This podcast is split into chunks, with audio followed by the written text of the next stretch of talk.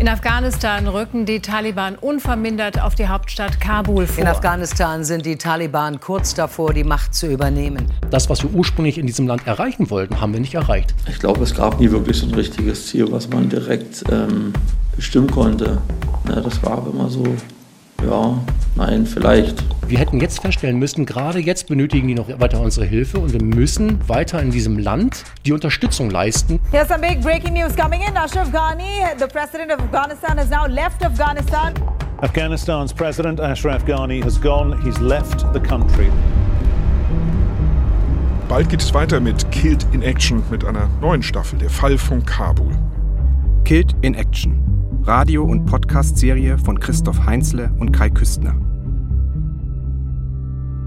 Am Ende geht alles unerwartet schnell, rasend schnell in diesem August 2021. Die internationalen Truppen haben ihren Abzug eigentlich noch gar nicht so richtig abgeschlossen. Da erobern die Taliban eine Provinzhauptstadt nach der anderen und schließlich auch Kabul mit dem Präsidentenpalast.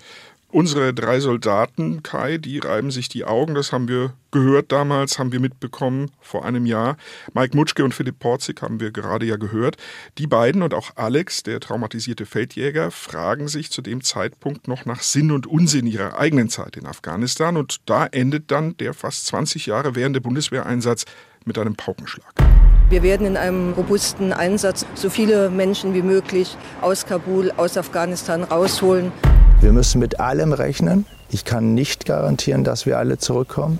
Also ich könnte mich jetzt an keinen Film erinnern, der annähernd das beschreiben würde, was wir dort erlebt haben. Sagt ein Oberfeldwebel, der dabei war bei der Evakuierungsmission der Bundeswehr auf dem Flughafen Kabul. Und vor ihm, das war sein Kommandeur, General Jens Arlt. Der hat zwar seine Bundeswehrkräfte wieder zurückgebracht, aber er hat nicht alle rausholen können, die er wollte und sollte. Afghanische Ortskräfte, die einmal für deutsche Organisationen gearbeitet haben, besonders gefährdete Afghaninnen und Afghanen und deutsche Staatsbürger. Und eine Frage, die sich jetzt stellt, lautet deshalb, warum wurden diese Menschen eigentlich nicht viel früher evakuiert? Wann war für die Bundesregierung der Zusammenbruch Afghanistans erkennbar? Warum erst so spät? Und wann war klar, dass die Taliban in kürzester Zeit wieder zurück an der Macht sein würden? Vor allem diese Fragen stellt sich jetzt ein Untersuchungsausschuss des Bundestages und dabei geht es ausdrücklich auch darum, ob man Schlussfolgerungen für andere Einsätze, für künftige Einsätze ziehen kann. Na, und dafür hat der schwer traumatisierte Feldjäger Alex aus unserem Podcast quasi schon den Leitsatz formuliert. Man darf Fehler, die aufgetreten sind, darf man nicht wiederholen. Man muss aus den Lehren von Afghanistan, es gab viele Lehren, muss man die Lehren ziehen. Also man muss daraus lernen. Ja. Kai, du begleitest ja den Untersuchungsausschuss als Korrespondent in Berlin, ebenso eine Enquete-Kommission des Bundestages über die ganzen 20 Jahre des Bundeswehreinsatzes in Afghanistan. Was genau diese Gremien tun sollen und tun können, darüber sprechen wir beide in einigen Folgen noch ausführlicher.